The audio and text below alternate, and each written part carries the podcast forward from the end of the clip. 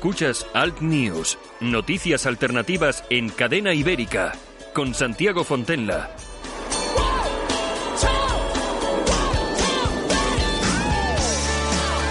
Saludos, bienvenidos, bien hallados en Alt News, noticias e información alternativa aquí en la radio en cadena ibérica. Un espacio de radio en el que vamos a dar un repaso rapidito a todos los titulares, a todas las noticias. Vamos a analizarlas un poquito de esos eh, diarios digitales de referencia con información alternativa de los que podemos disfrutar en Internet. Y también vamos a tener después con nosotros a Gloria Lago, que es la presidenta de Hablamos Español. Vamos a entrevistarla, vamos a ver cómo va esa recogida de 500.000 firmas que se proponen para poner en marcha una ILP porque las cosas son como son. En cualquier sitio del mundo hay más facilidad para estudiar en español que en España. Parece una broma, pero casi casi que es verdad. Saludos super cordiales de Javier Muñoz en la técnica, como cada día, este que os habla, Santiago Fontenla. Un abrazo.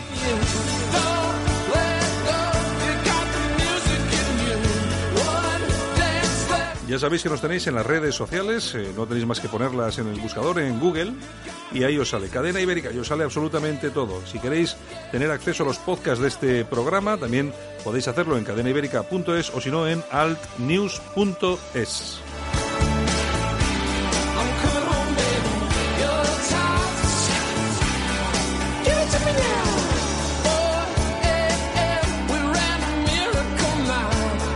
Pues si os parece, comenzamos. Alt News, información y opinión diferentes. Analizamos la actualidad desde otro punto de vista. Escúchanos en Cadena Ibérica.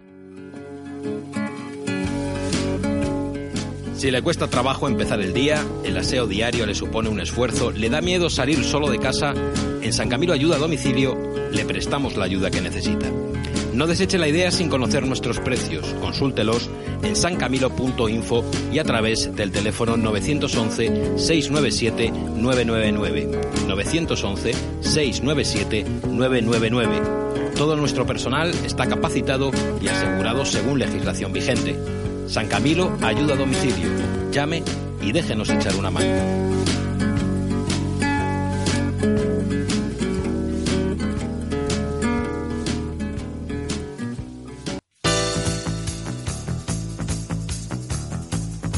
Y como cada día vamos con los titulares de la prensa alternativa en Internet. Traemos los, los digitales y las noticias de los eh, periódicos eh, digitales más relevantes, que consideramos más relevantes en la red ahora mismo. Con Yolanda Couceiro Morín. Buenos días, Yolanda.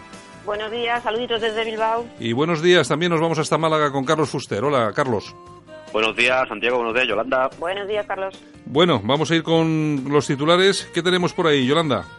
Pues mira, si te parece, eh, comenzamos con la tribuna del paisvasco.com, donde el PP Vasco advierte al PNV de que, claro, si apoya la moción de censura a Rajoy, dejará al gobierno de Urkullu sin mayoría.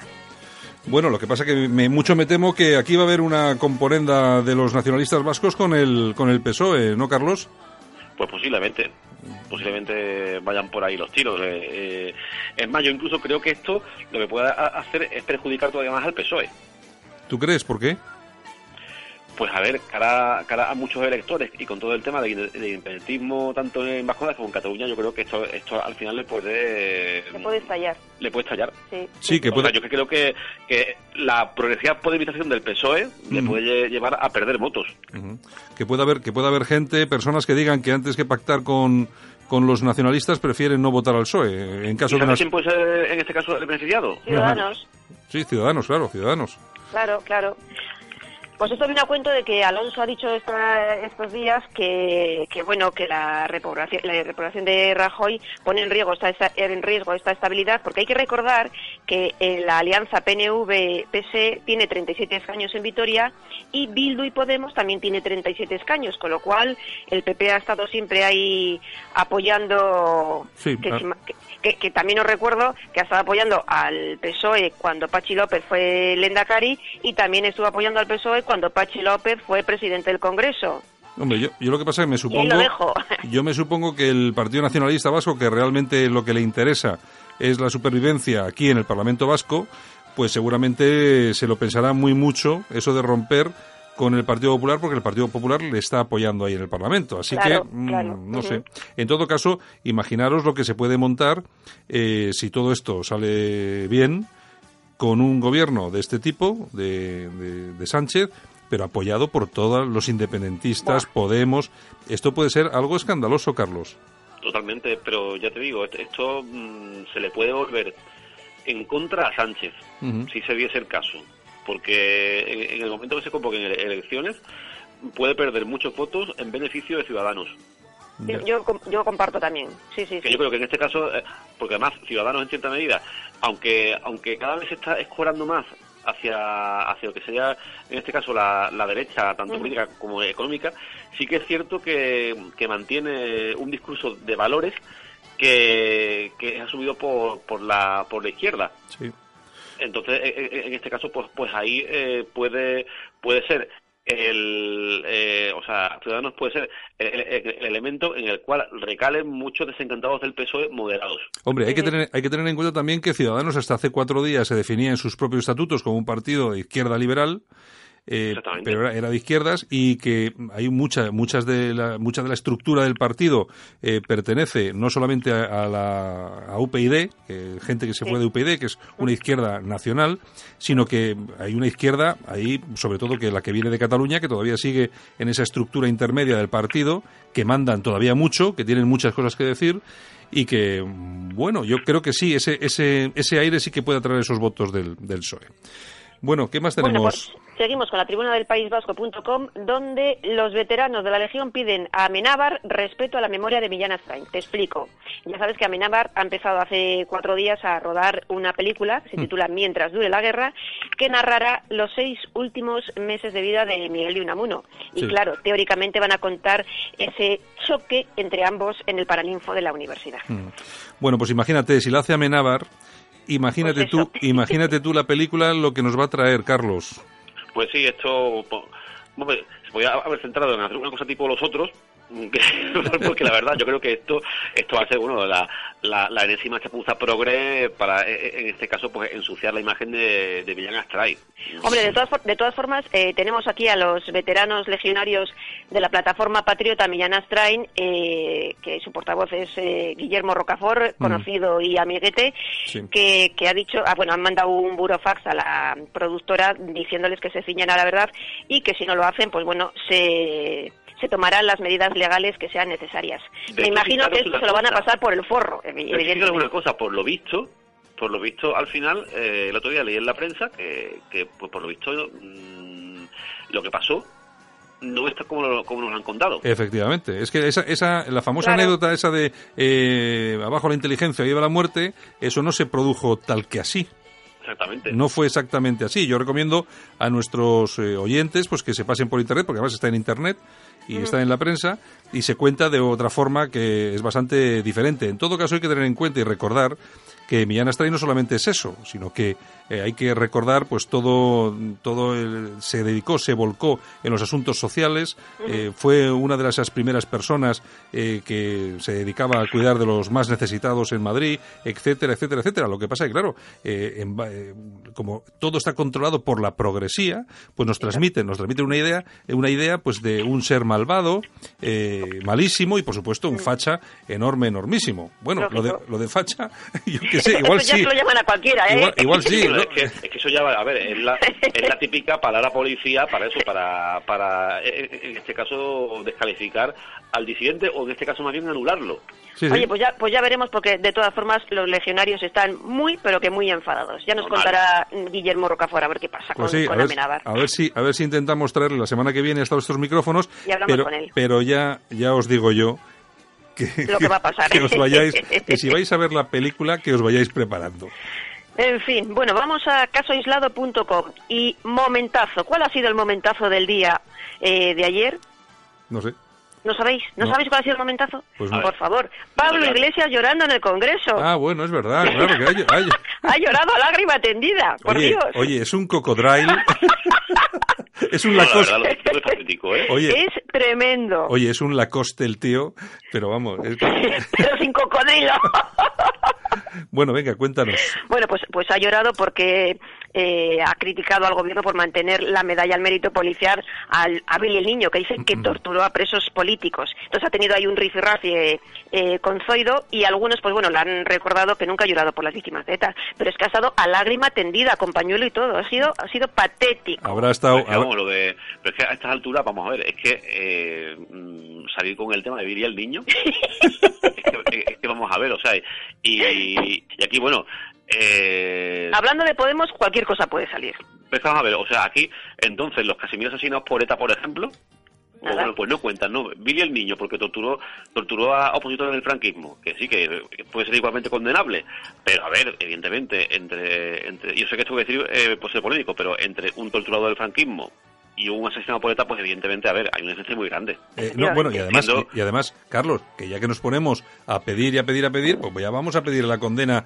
de todos esos progres comunistas izquierdosos eh, que controlaban las checas en toda España, por ejemplo, por ejemplo ¿no? Por ejemplo. Es que, si nos ponemos, es que si nos ponemos aquí con el tema de memoria histórica, que sea para todos. Para todos, pero es que no es para todos, es para unos. Exactamente. Mm. Es que aquí quieren reescribir, quieren reescribir la historia a su forma. forma y lo que ellos no tuvieron eh, narices de ganar en la guerra civil, Sí, lo quieren ganar ahora eh, En las redes sociales. Una vez perdida en las redes sociales y, y eso, y eso, y, y legislando a golpe de decreto. Pues nada, que siga llorando Pablo Iglesias a, a moco tendido y que le consuele Irene Montero en el chalecito de Galapagar. De, de todas, de todas formas, también os digo que todo esto apoyado también por la derecha. Aunque la derecha no condene tal y cual, pero Por se- omisión. por Sí, omisión sí, sí. se El que calla otorga. Claro, porque aquí todo, es- todo, todo cambiaría. Es- yo, yo, mira, yo echo de menos a Margaret Thatcher.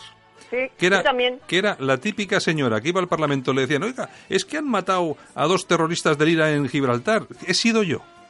Y punto. Y, se acabó y ahí todos calladitos. Y esto tiene que ser exactamente igual. Señores, vamos, ¿nos dejamos de esto o sacamos todos los trapos de una vez? Claro, pero los de todos. Pero bueno. Exacto. En Bueno, fin, venga.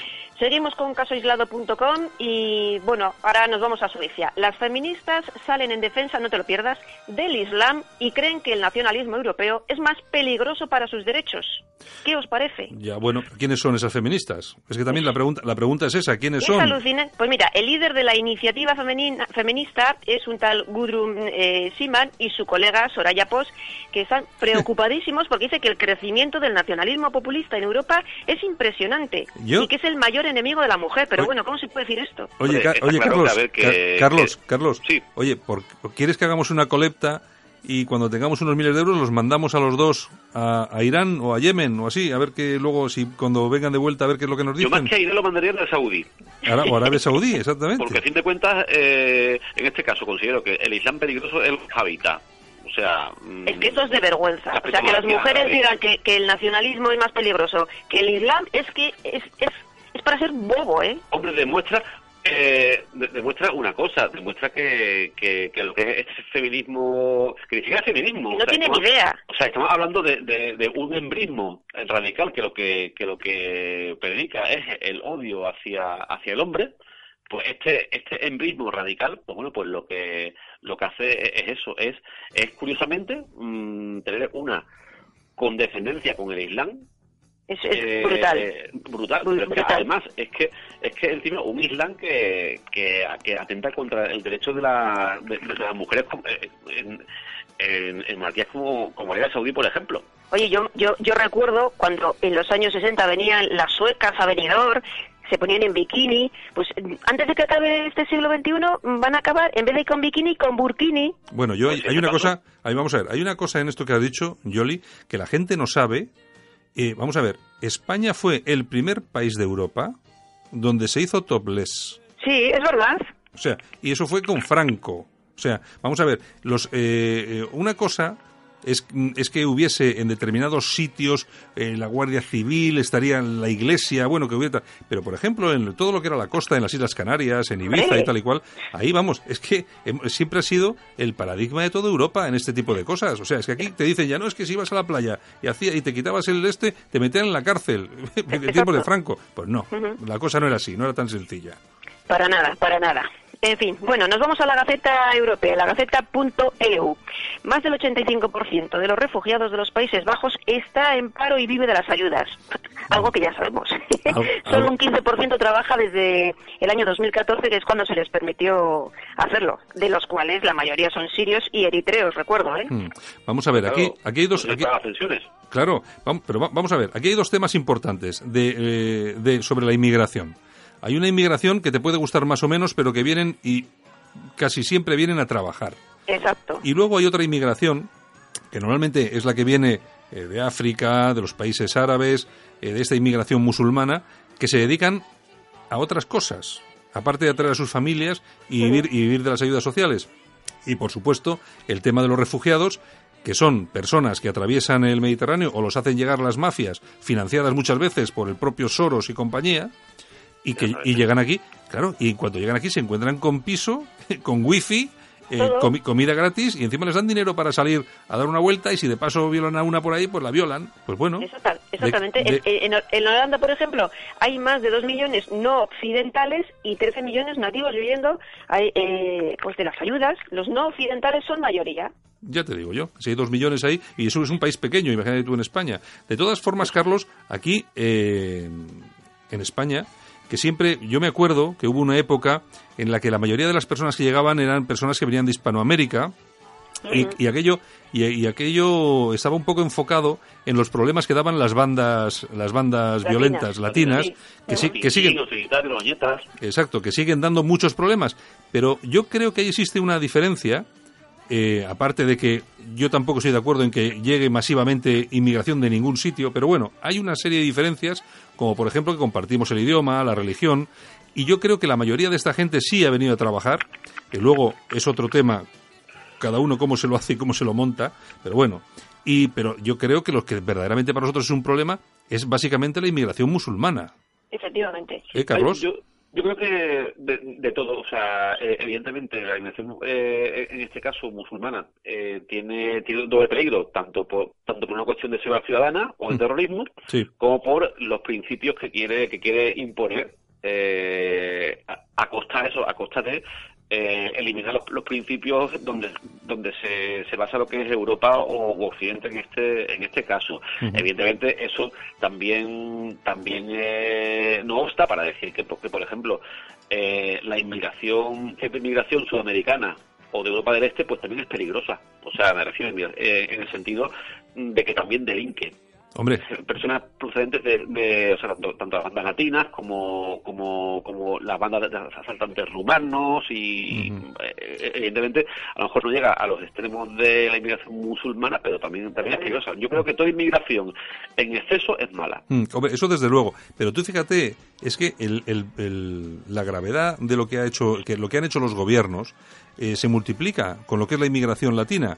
Porque al ser, eh, al compartir idioma, ¿eh? se podría haber controlado mucho mejor quién venía y quién no venía. Porque mientras ha habido gente que sí que ha venido a trabajar y tal y cual, luego se ha vuelto a su casa y tal, es lo que dices tú. Claro que han llegado un montón de delincuentes, porque en aquellos países la delincuencia está a la orden del día. Claro, y como no ha habido control, pues han venido como les ha dado la gana. En el aeropuerto Madrid-Barajas, imagínate tú de esos aviones.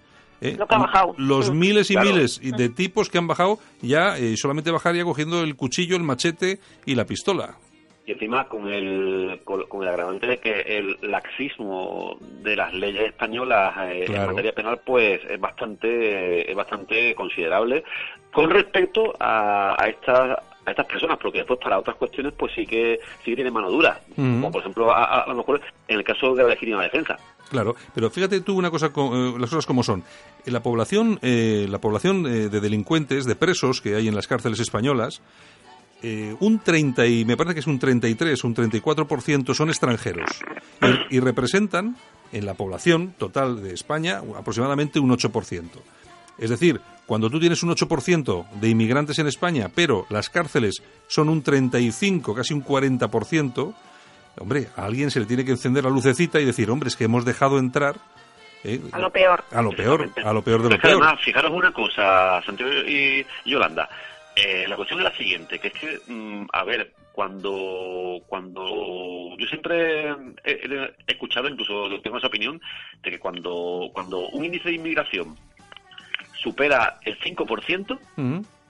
ya eh, se convierte en un fenómeno generador de problemas al 100%. O sea, de choques culturales, de, de inseguridad ciudadana Claro. y, por supuesto, de dumping social o de o- competencia desleal respecto a la mano de obra nativa. Hombre, eso está, eso está claro. Yo, hombre, yo no sé si el porcentaje es ese de un cin- ese 5%, pero lo que, lo que sí está claro es que, mm, vamos a ver, cuando la, cuando la inmigración sobrepasa los límites, que los límites son, para mí, mientras haya un puesto de trabajo, ese puesto de trabajo tiene que ser para un español, en este caso nosotros, antes que para un extranjero, a no ser que no haya nadie cualificado para hacerlo y venga un señor y venga un señor eh, ingeniero aeroespacial de México, pues entonces viene y lo hace, claro, lógicamente, pero mientras tanto no. Entonces, ¿qué es lo que pasa? Que tú te traes a 5 millones de, de personas, o 6 millones, o 7 millones, y esos 7 millones de personas eh, vienen para realizar trabajos eh, de baja cualificación. ¿Qué es lo que pasa? Que esa baja cualificación, esos trabajadores hacen la competencia a los trabajadores españoles que tienen baja cualificación, no los que tienen alta cualificación. Entonces, de ahí se crean esos problemas en los barrios y tal, y es, y es primero el obrero, el obrero español que no tiene cualificación, que se dedica a esos trabajos de, albañilería, de, fontanería, de tal y cual, son los primeros, los primeros que se ven con los problemas de la inmigración. Claro, los que no se ven, pues son Pablo Iglesias, Irene y tal y cual, que han puesto en su casa unos muros enormes para que no entre nadie. Me imagino que el servicio sí será filipino o alguna cosa así, pero bueno. Por cierto, o- o, eh, de la última, ¿verdad? Carmena. ¿Qué ha pasado con Carmena? Pues nada, que pi- pidiendo en este caso que, que se le pueda dar permiso de trabajo a los inmigrantes irregulares. Ah, sí, sí. sí, sí, sí, sí, sí. O sea, mm, aquí eh, se, se está se está machacando a diario a los trabajadores españoles con recortes sociales, eh, con, con temporalidad, con precariedad eh, y con, o- o con desempleo. Y En beneficio de los que- otros. Que, que, que cuando la persona es inmigrante, incluso es ilegal, pues pues se, se- se le, se le va a dar un trato de favor. Ya, pero bueno, ya, Ah. acordaros, acordaros lo que, de lo que dijo en aquella rueda de prensa. Nosotros queremos que vengan, que salten la valla, porque son los mejores, los más fuertes, los más preparados. Se los lleva a su casa. Pues bueno, no, a su casa. Que les dé trabajo a su casa. Pero bueno, esta gente, pero tú fíjate esta gente cómo actúa, porque eh, Carmena dice esto, pero el, el gobierno de la Comunidad Valenciana lo que ha hecho es poner una renta básica de, 400, todos, de sí. 450 euros para todos los eh, inmigrantes, sean eh, legales o no, si no tienen trabajo. Da lo mismo. Claro, ¿cómo no, ¿cómo no van a ir? Es que es una cosa. Bueno, y una renta, y bueno, y ya sí, y, y a lo mejor ya le dan también vale, vale el supermercado y cosas así a este paso. Hombre, claro que sí. Eso cuenta, cuenta con ello que sí. Y si tienen niños, pues todo lo que sea los pañales y todo esto, gratis seguro. Seguro. Vente para España, tío, que esto es gratis. ¿Qué más tenemos, Yoli? En fin, ramblalibre.com. Nos ver, vamos para al digital, Eh, al digital de Enrique de Diego. Efectivamente, Pedro J. Ramírez, el ocaso de un manipulador. Según nuestro amigo eh, Enrique de Diego, Pedro J. ya no produce ni miedo ni respeto, más bien náuseas. Ya que ha tratado, por ejemplo, el- en la detención de Zaplana, pues como si no iría con él, cuando todo el mundo sabemos que Zaplana no movía un dedo sin, sin Pedro J. Cuando Pedro J. era Dios en el mundo. Bueno, yo creo, yo creo que eran muy amigos, por no casi íntimos. casi Hombre, eh, Agatha Ruiz de la Prada no ha ocultado que quiere mucho a la familia Zaplana eh, y, y, sin embargo, pues eh, Pedro J. como que se ha hecho el onguis. Pero mira- Según nuestro amigo Enrique Diego va a pasar a la historia como un mortadelo.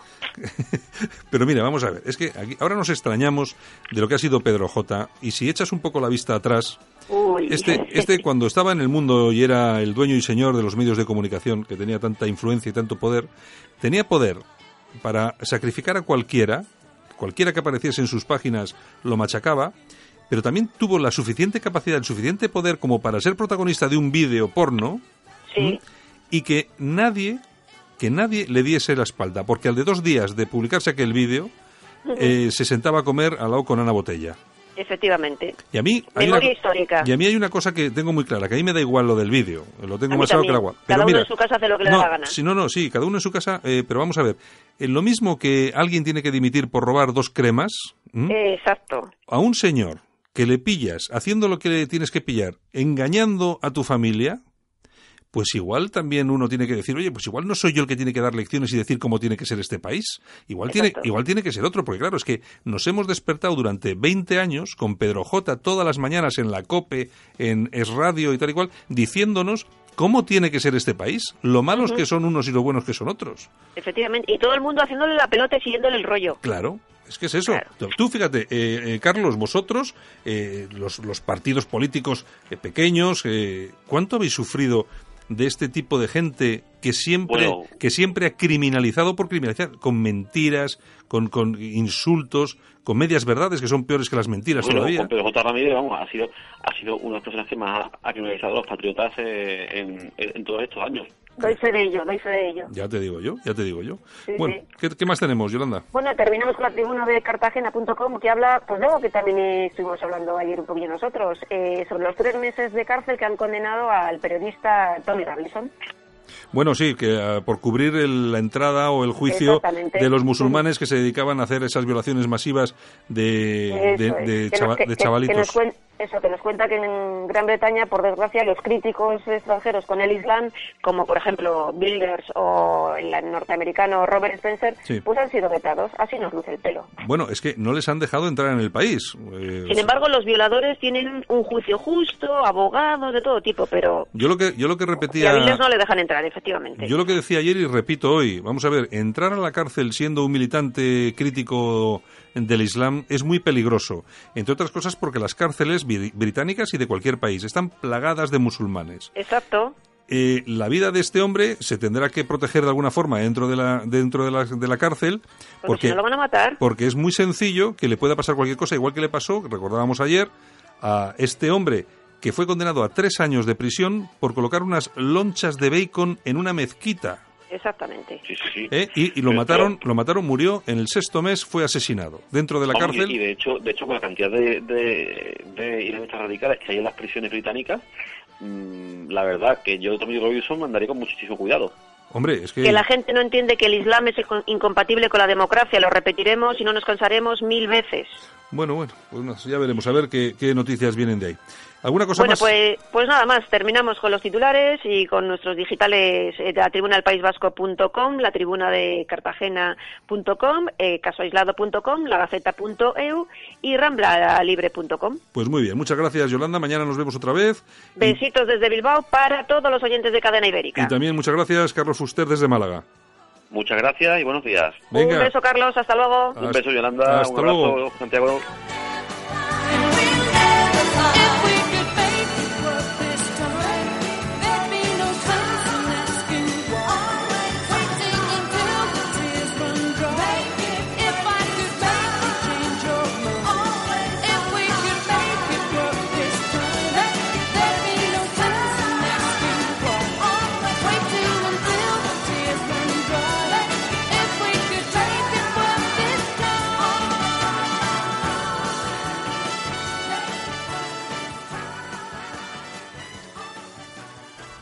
Líderes políticos, líderes de la empresa, de la cultura. ¿Qué piensan? ¿Qué opinan? Conócelos en las entrevistas de actualidad de Alt News, con Santiago Fontenla.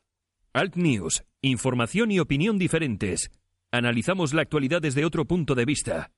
Escúchanos en Cadena Ibérica. Parece mentira, pero España es diferente al resto del mundo, incluso en la defensa y utilización de nuestro propio idioma. Hemos conocido esa semana que el español se ha convertido en lengua de enseñanza obligatoria en Haití, país que se suma a esa ola imparable del español que ya es hablado por más de 600 millones de personas. Pues bien, aquí en España deben salir a la calle organizaciones civiles para defenderlo, plataformas cuyo objetivo es garantizar que nuestros hijos puedan estudiar en español en cualquier lugar de España. Resulta paradójico que las posibilidades de estudiar en español sean mayores en Haití o Estados Unidos que en Barcelona. Como siempre, la sociedad civil, que no los políticos, es la que ha saltado a la calle. Gloria Lago es presidenta de Galicia Bilingüe y uno de los rostros visibles de Hablamos Español. Buenos días, Gloria.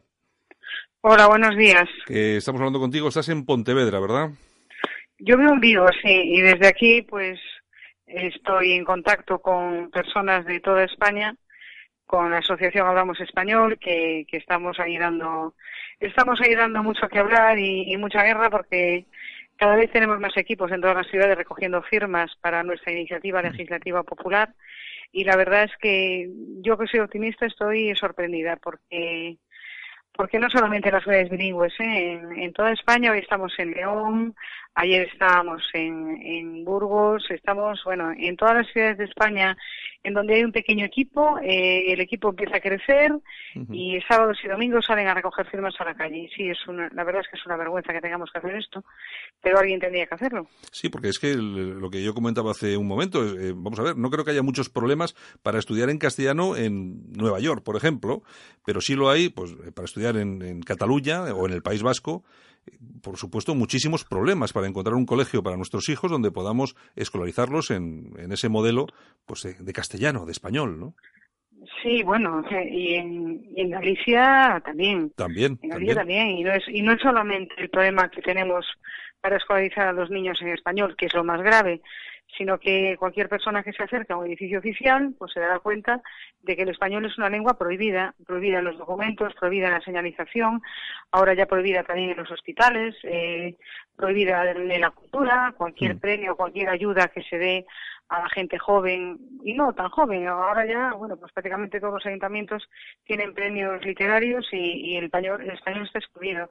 Es una auténtica vergüenza, pero bueno, cómo han conseguido acomplejar a la gente y, y, la clase política, pues eso, vive en, esta, en este ritual de utilización solamente de, la lengua de una parte de la población, pues así estamos. Pero tú, tú en esto llevas ya mucho tiempo, Gloria, porque tú eres eh, profesora, eres maestra, creo, eh, ahí en Galicia. Y Soy profesora de instituto, sí, profesora de instituto de inglés, Y, y, desde hace muchos años y sé de lo que hablo cuando digo que no es bueno que los niños a los niños se les prohíba estudiar lengua materna y que se les obligue a estudiar en otra lengua para disimular, porque, mm. bueno, pues ahora tenemos este timo del trilingüismo, que yo le llamo siempre timolingüismo, porque es una disculpa para no dejarles estudiar en español. Y, bueno, aquí empezamos con Galicia bilingüe cuando gobernaba el Partido Socialista con el Bloque Nacionalista Gallego. Empezamos a trabajar porque veníamos todos niños pequeños y veíamos que no podían ser en español. Después llegó el PP y de lo prometido nada de nada, nada de nada. O sea, mejoraron un poquito en la educación, pusieron alguna asignatura más en español, pero el resto sigue exactamente igual. Y por supuesto en la enseñanza todas las asignaturas interesantes se enseñan en gallego. O sea, en español solo se puede aprender física y química, tecnología y matemáticas. Y bueno, pasados los años veíamos que esto no funcionaba y al final pues creamos, creamos la asociación Hablamos Español.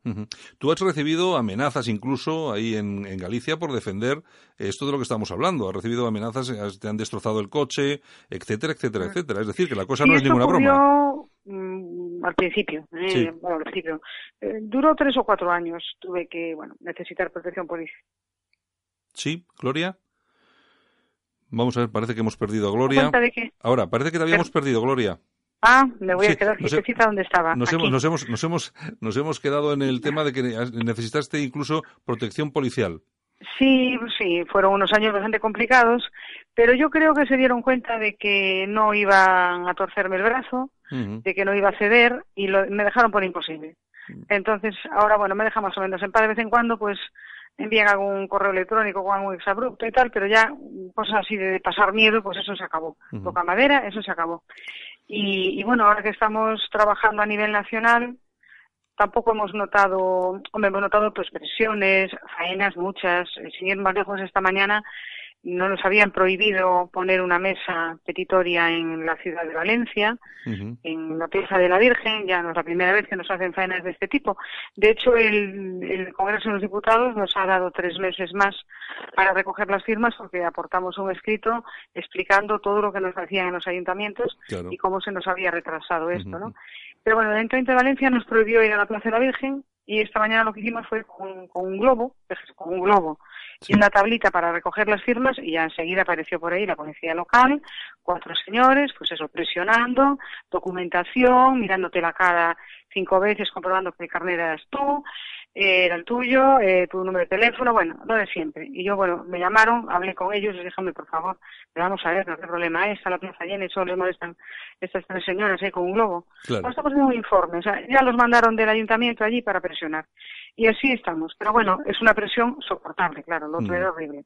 Sí, lo que pasa es que estamos hablando de que la- las propias instituciones, en este caso eh, gobernadas, me imagino que por, eh, creo que son separatistas, son com- por compromiso, que son los separatistas en, en la, en la comunidad de Valencia, pues que, que no permitan a un ciudadano o a una ciudadana normal pedir firmas por una cosa tan elemental como para poder estudiar en, en español. Puede sonar ridícula, cualquiera que se lo cuente le sonaría ridículo, pero está pasando. Sí, bueno, está pasando en estos ayuntamientos y también le diré que otros partidos que no son nacionalistas tienen también sus tácticas para presionar, ¿eh? quizá incluso más feas. Pero bueno, es mejor no pensar en eso. Tú, eh, bueno, de hecho tú, eh, Gloria, cuando tú, cuando movíais mm, eh, lo de Galicia bilingüe, que estaba, pues bueno, estaba moviéndose muchísimo en Galicia, yo creo que incluso llegaron a ofrecerte algún puesto político, ¿no? Sí, bueno, puestos políticos me han ofrecido varios partidos y, y yo a mí la verdad es que no me apetece. Yo estoy muy tranquila haciendo esto, que es lo que me gusta. Yo creo que no, no sirvo para estar en un partido político, pero sí, vamos, hubo ofertas muy buenas, muy buenas, entre comillas, es decir, de estas ofertas que, que te hacen y no entienden que no, que no aceptes, ¿no? Sí, el Partido Popular sí era un, un puesto pues garantizado, pero no, vamos, ni de broma, ni se me pasa por la cabeza. Tú, tú a, a lo tuyo, que es defender, defender lo que crees Sí. y, y ya está, y fuera de la política. Pues la política Sí. al final parece que no, pero lo ensucia todo, es la, la verdad es esa. Bueno, Pues eh, sí, además alguien tiene que hacer esto. Es- y claro. yo creo que no sería capaz de vivir en un sitio con bandos. Aquí nos llevamos todos muy bien, somos un equipo enorme, trabajamos muchísimo. Hay que ver estas madres, por ejemplo, de la comunidad valenciana, que se parten el pecho y en un sitio para recoger firmas en Madrid mañana y tarde.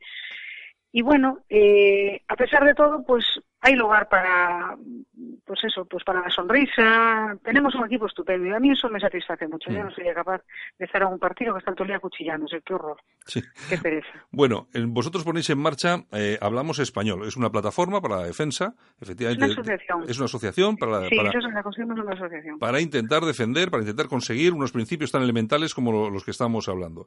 Eh, ¿Quiénes conformáis la asociación? Gente de toda España, lógicamente. Pues sí, gente de toda España. Empezamos pues de Galicia, Cataluña, no había problemas. Sí. Pero poco a poco se fueron sumando de otros sitios y ahora tenemos un equipo, bueno, hay una señora en Burgos que es una auténtica maravilla, que es la que está hoy en León. Y, y bueno, a medida que la gente se va implicando, pues vamos confiando, confiando en ellos y vamos creando pues grupos en cada ciudad que están en contacto con la gente, porque es una forma de recoger firmas que nos complica un poquito, porque claro, no es tan fácil como las firmas recogidas a través de plataformas como Change.org, que son Claro. facilitas, que simplemente entrar. No, esto es una, una firma que equivale prácticamente a un voto. Son Claro. firmas para llevar una ley al Parlamento. Es una, es una iniciativa realmente útil si lo conseguimos. Ujú. Pues son 500.000 firmas adveradas que, se hay, que hay que recoger en un pliego sellado por la Junta Electoral Central. Se puede firmar a través de Internet quien tenga firma mm, Electrónica. DNI electrónico o, o, sí, o certificado electrónico DNI digital. Puede hacerlo en mifirma.com. Ujú. Pero nosotros, si quiere firmar en papel y si quiere colaborar, entra en nuestro correo electrónico, nos escribe un correo a participación arroba hispanohablantes.es y nosotros les hacemos llegar los pliegos para recoger firmas. Y después tenemos recogidas de firmas pues todos los fines de semana en toda España. Ayer estuvimos en Salou, eh, estuvimos en Barcelona, en Logroño, en Valencia, en Palma de Mallorca, estamos por todas partes. Y entonces, bueno, pues ahí la gente puede acercarse, puede recoger un, pliego, devolvernoslo después. Y bueno, pues hemos organizado, por la gente de a pie, este, este sistema.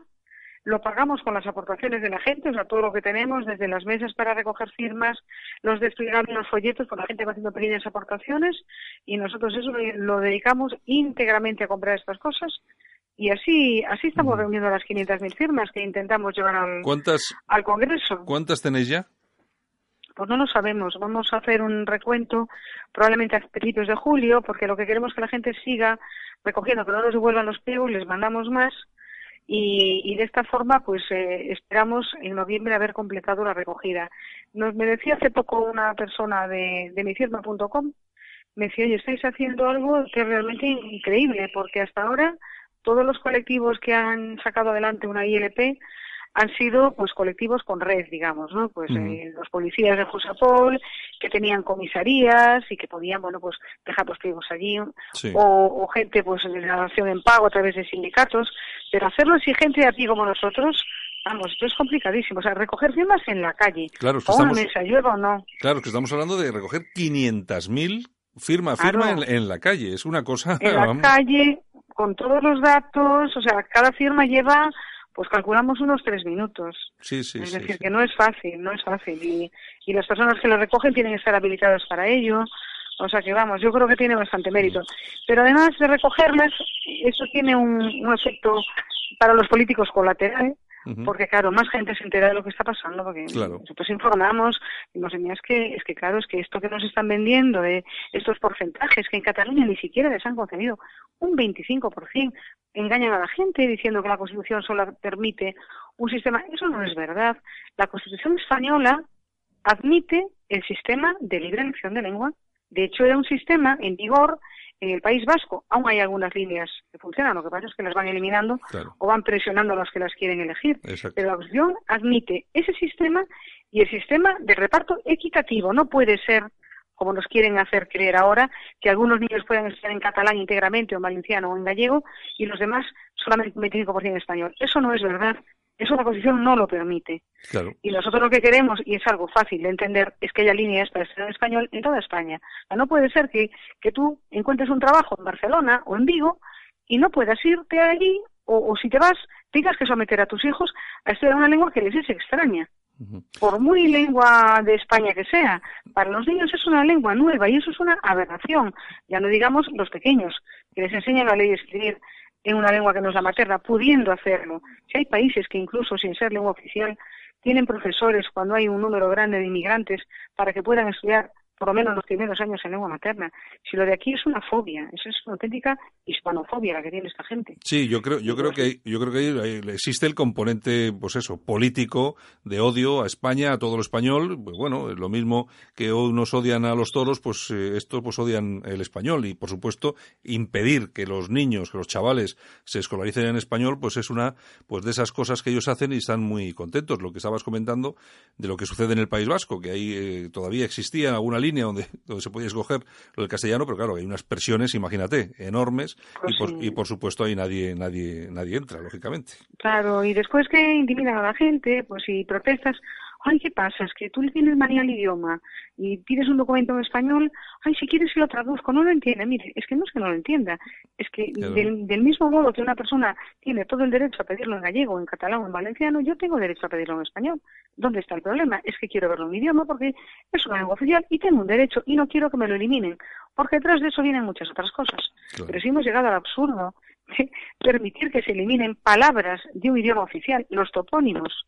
¿Cómo es posible que la palabra Ibiza ya no sea oficial, que sea Ibiza? Pero es que nos hemos vuelto tontos. Sí, ¿Eh? bueno, ¿En qué país se prohíbe la oficialidad de un idioma, de una palabra de un idioma? Es decir, si el español es oficial, tiene que serlo con todo su corpus léxico. No podemos mutilarlo y retirar palabras por el simple hecho de que nos moleste que se sepa que esa palabra existía. Y si existe en La Coruña es porque en, en Galicia también se hablaba en español y hemos creado esa palabra. Y eso es lo que les molesta. Sepa, es un vestigio de que el español estuvo ahí. Quieren hacer creer a la gente que es una lengua que vino con Franco, yo qué sé. ya, Sí, bueno. no bien, esta gente no está bien. Sí, no, la verdad es que la verdad es que parece un poco gracioso, pero bueno, es lo que ha ocurrido en Cataluña con con la, con, con Lleida, por ejemplo, en este caso, Claro, y en el, y en el- Girona, y en el pa- y en el país en el País Vasco exactamente lo mismo, ¿eh? O sea, no Pues sí. precisamente son esas comunidades las que están haciendo más fuerza. Lo que pasa que a mí lo que me extraña muchísimo es que ocurra también en Galicia, cuando en Galicia uy, sí, pues, es algo- maravilla. Claro, es algo histórico que haya gobernado ahí el Partido Popular. De hecho, yo creo que ahora está gobernando con mayoría absoluta Feijó. Y, Sí. pero, pero yo sí que me acuerdo de haber estado ahí alguna vez y viendo la televisión, pues mm, no sé, a mí me llama mucho la atención cómo los programas de televisión se hacían eh, desde Portugal y se hablaba eh, un portugués a la gallega, no sé, cosas. Yo he visto cosas rarísimas en Galicia, ¿eh? Sí, muy raras. Y sobre todo tienen un arte porque en el resto de España no saben lo que está pasando aquí. Creen que esto es una excepción porque cuando el señor Feijóo va de viaje y de tour, pues claro, hace creer que esto está arreglado y no es verdad. Y no es verdad. O sea, en los hospitales nuevos en Galicia mm, no, no tienen ni una sola palabra en español. En el Parlamento de Galicia jamás se habla en español. En Cataluña hay algunos parlamentarios que hablan español. En Galicia es imposible. El, el último que se atrevió fue un diputado de La Coruña hace pues unos siete años.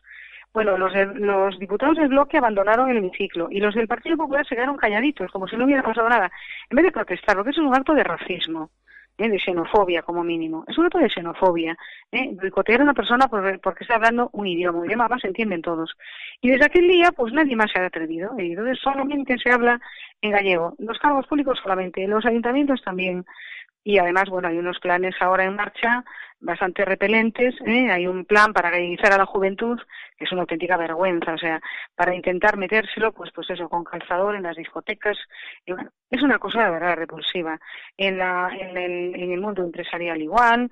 Hoy, hoy sale una iniciativa nueva para intentar galleguizar a los empleados de ciertas empresas, como si tuvieran un defecto. Bueno, pues eso es lo que tenemos en Galicia, en Baleares, en la Comunidad Valenciana y ahora también está empezando en otros sitios donde no había este problema, porque en Asturias, pues ya están con la introducción de la cooficialidad. Hace poco me invitaron del Club de los Viernes para que diera una charla y les explicaron lo que podía pasar si seguían por este camino. Yo les expliqué que en cuanto creas un chiringuito, en cuanto hay un montón de personas que viven de esto, pues estás perdido porque ya no lo quieren soltar.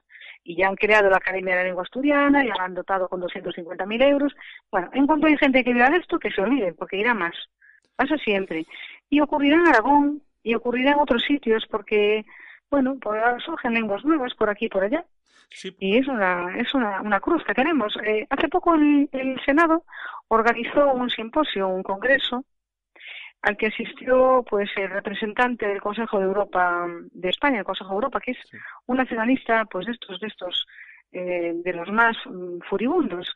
Bueno, pues allá lo nombró el, gobierno español representante del Consejo de Europa y organizaron un simposio para ver cómo podían fomentar en España el uso de, las lenguas árabes de Ceuta, del caló, de todas estas lenguas pequeñitas que ya casi nadie conoce, cómo hacer que, que suban, ¿eh? que, que adquieran más hablantes, yo creo que en el fondo lo que hay es un proyecto para disgregar el país y utilizar las lenguas con ese fin. ¿eh? Sí, yo, creo, que esto es un proyecto de más jalado. Sí, yo creo que va por ahí más el tema. ¿eh? Yo creo que yo creo que de lo que se trata es de, romper, romper lo que hay y ya está, y se acabó.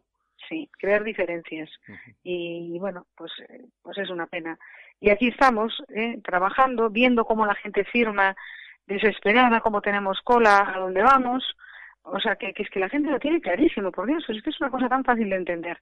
Que un señor vive en Salamanca no pueda concursar en una oposición en otro lugar de su país porque tiene la barrera lingüística, ese arancel que han puesto en todas partes, para que no venga gente de fuera, entre comillas. Yo no soy profesor, antes tenía compañeros de otros sitios de España, y hace años que no viene nadie porque les han vetado la entrada con el idioma. Y era algo que enriquecía mucho, porque no solamente que esa persona pues pueda personalmente pues también enriquecerse de la ventaja de poder ir a, vivir a donde quiera en su país, es que para los niños también es bueno que escuchen otros acentos, otras anécdotas, que tengan sensación de que están en un país que no acaban en padornelo. Y eso está ocurriendo en todas las comunidades autónomas. Hay un sindicato en Andalucía que nos está ayudando, el sindicato APIA, y contacté con ellos porque leí una vez un escrito que, hacían, pues claro, en este sentido. ¿Por qué ellos no se pueden presentar a unas oposiciones como profesores en nuestras comunidades autónomas, mientras que nuestros profes pueden ir a cualquier sitio de España? Porque no tienen esa traba, pues eso es un costo. Y lo decían y lo denunciaban y tienen toda la razón. Y Gloria, están poniendo las... Y, Gloria, y, entonces, a nivel político, eh, ¿quién nos apoya? ¿Quién, quién, ¿Quién nos está apoyando algo, aunque sea un poquito? ¿Ningún partido? Hombre, hay los partidos eh, de ámbito nacional que lo tienen muy claro, que son Vox y evidentemente, y un partido que se llama Decide, que es un partido más reciente, que también es de centro izquierda y tiene este concepto nacional, pero los demás, pues bueno, eh, el PSOE, pues está perdido. En este momento está, vamos, pues ya sabemos cómo está, no hay más que ver que tienen dentro de su seno el PSC, ¿eh? sí, sí, sí. Eh, eh, hacia, hacia el otro lado, pues el nacionalismo, Podemos, pues es lo mismo. Y después están Ciudadanos y el Partido Popular, que a ver si espabilan, es lo que estamos intentando nosotros, a ver si por favor espabilan, porque están con esa tontería del trilingüismo, que, que es que no lleva a ningún lado y que es una auténtica vergüenza. Y después, bueno, pues critican las cosas muy graves cuando las hacen los nacionalistas, pero no arreglan lo que pueden arreglar porque todas estas cuestiones de los ayuntamientos donde están gobernando ellos, pero ¿por qué no dejan que haya dos idiomas? ¿Pero por qué? ¿Dónde está el problema? En que, se, en que sean ayuntamientos bilingües como en cualquier país del mundo donde hay dos lenguas. Y es que esto no lo hemos inventado nosotros, ¿eh? Igual también es un poco, igual, igual también es un poco el complejo, ¿no? Bueno, no lo sé. Sí, bueno, un poquito de todo puede que haya. un poco de, pero bueno, el complejo, Pues para eso tenemos que ver nosotros, la gente de la calle. ¿Por qué tenemos que decir eh, los topónimos mal? Pues hay que empezar a decirlos bien. Y hay que empezar a exigir los documentos en español cuando vamos a un sitio. No hay que tener ningún tipo de vergüenza, ellos lo piden siempre. ¿eh? Está claro que sí. Está claro que sí. Pues Mire, ¿lo tiene por favor en español? Pues no, es que la, el sistema solo genera en catalán. Bueno, pues mire, si usted me deja por favor una hojita, yo se la cubro y le pongo aquí, que lo quiero en español y, me lo da y, hasta entonces paralizado el procedimiento, ¿de acuerdo? Porque usted tiene derecho a paralizar ese procedimiento administrativo. Y así, eso es lo que hay que hacer continuamente. Cada vez que vamos a un lugar oficial y no hay cosas en español, reclamar, pedirlo, decirlo, como hacen ellos. Y ya no digamos en la enseñanza, porque claro, en la enseñanza el problema es que juegan con los niños, entonces eso da miedo, que eso a mí lo que más me duele. La cantidad de veces que me llama gente y me dice, es que claro, es que el niño pues está aprendiendo a leer y le están enseñando en esta otra lengua oficial y yo quiero que le enseñen su idioma, no tiene derecho. Bueno, pues eh, dime el colegio. Bueno, yo prefería no decir el nombre del colegio. Ya empezamos. Ya empezamos. Ni nombre, ni... Claro. Porque tienen miedo. ¿eh? Claro. Porque tienen miedo. Y claro, ¿cómo, ¿cómo les dices que no tengan miedo? Yo, por ejemplo, hace tiempo que no que, que aconsejo a los padres no sacar nada en los periódicos, ¿eh? a no ser que sea un grupo. ¿Por qué no? Porque en un, par de ocasiones lo hicimos y a los niños les fue muy mal. ¿eh? Una niña acabó en el psicólogo, diciendo pues un, un moving en el colegio horrible, en el instituto, en un instituto, en este caso de Galicia, y fue horroroso. Y en Cataluña también hay muchos problemas. Entonces yo ya mm, he aprendido y yo no quiero ser responsable, no quiero ese cargo de conciencia.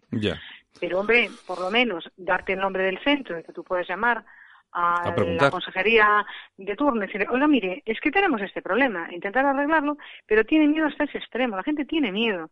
Tiene miedo porque después pues son señalados y se les pregunta y bueno, y ellos notan actitudes en clase. No hemos visto lo que ha pasado en Cataluña con los hijos de los guardias civiles. Pues a pequeña escala pasa en otros lugares. Claro, claro pasa en otros lugares. Una madre pues lleva dos meses esperando a que la Asunta me diga en qué colegio la puede matricular, ya le ha pasado el plazo, para poder tener al menos una asignatura en español. Porque ese centro incumplía el decreto y ni siquiera las matemáticas las impartían en español. Ni una. Pues no hubo forma, no, ni una, y no hubo forma. No me dieron el centro, estuve dos meses, ya que yo soy, cuando yo me pongo, me pongo, ¿eh? Y llamaba, bueno, vamos a ver. No hubo forma, o sea, ¿por qué? Pues porque no quieren molestar a los nacionalistas, no quieren que este tema salga en la prensa, quieren hacer como si no pasara nada. Y en la comunidad valenciana ahora están están con ese hervor de que esto comienza. Pero como no se lo arreglemos ahora, pues yo soy tan volcada en la comunidad valenciana, porque si no lo arreglamos ahora, este problema se enquista. Sí, luego ya es imposible. llega un momento, sí, llega un momento en que hay activismo, la gente se, se, se acostumbra, se resigna, aunque sea amargada, se resigna. Se resigna porque cree que no hay otro remedio, es terrible. Mm, es una vergüenza, ¿verdad? Yo, a los oyentes que están al otro lado del, del transistor o de Internet, les pido que por favor echen una mano, ayúdanos a recoger firmas y cambien de actitud en ese sentido, de verdad. Y si van viajando por España, llegan a un lugar y ven un cartel con información turística que está solamente en lengua oficial, protesten.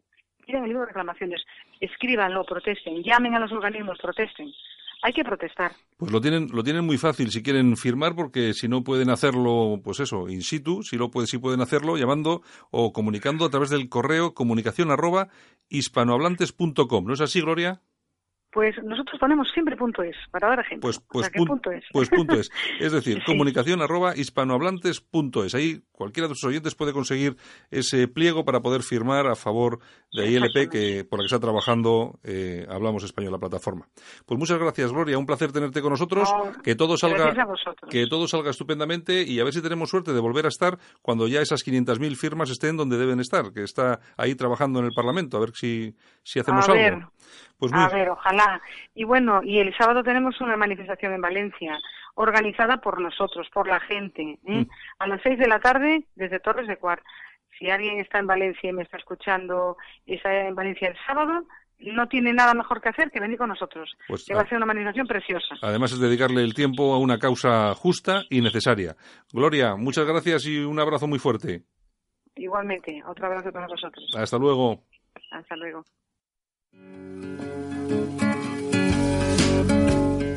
Si le cuesta trabajo empezar el día, el aseo diario le supone un esfuerzo, le da miedo salir solo de casa, en San Camilo Ayuda a Domicilio le prestamos la ayuda que necesita. No deseche la idea sin conocer nuestros precios. Consúltelos en sancamilo.info y a través del teléfono 911-697-999. 911-697-999. Todo nuestro personal está capacitado y asegurado según legislación vigente. San Camilo ayuda a domicilio. Llame y déjenos echar una mano. ¿Busca servicios de conserjería para su comunidad? LVT Iberia pone a su disposición los mejores profesionales. Contrate nuestros servicios y nunca más tendrá que preocuparse por bajas, absentismo laboral, suplencias. Adaptamos nuestro presupuesto a sus necesidades. Llame ahora y pida su presupuesto sin compromiso en el 91 724 23 92 o hágalo cómodamente a través de nuestra página web www.lvtiberia.com. LVT Iberia. Siempre seremos parte de la solución. Alt News. Información y opinión diferentes. Analizamos la actualidad desde otro punto de vista. Escúchanos en Cadena Ibérica. Y nosotros que vamos acabando y finalizando este espacio de radio por hoy.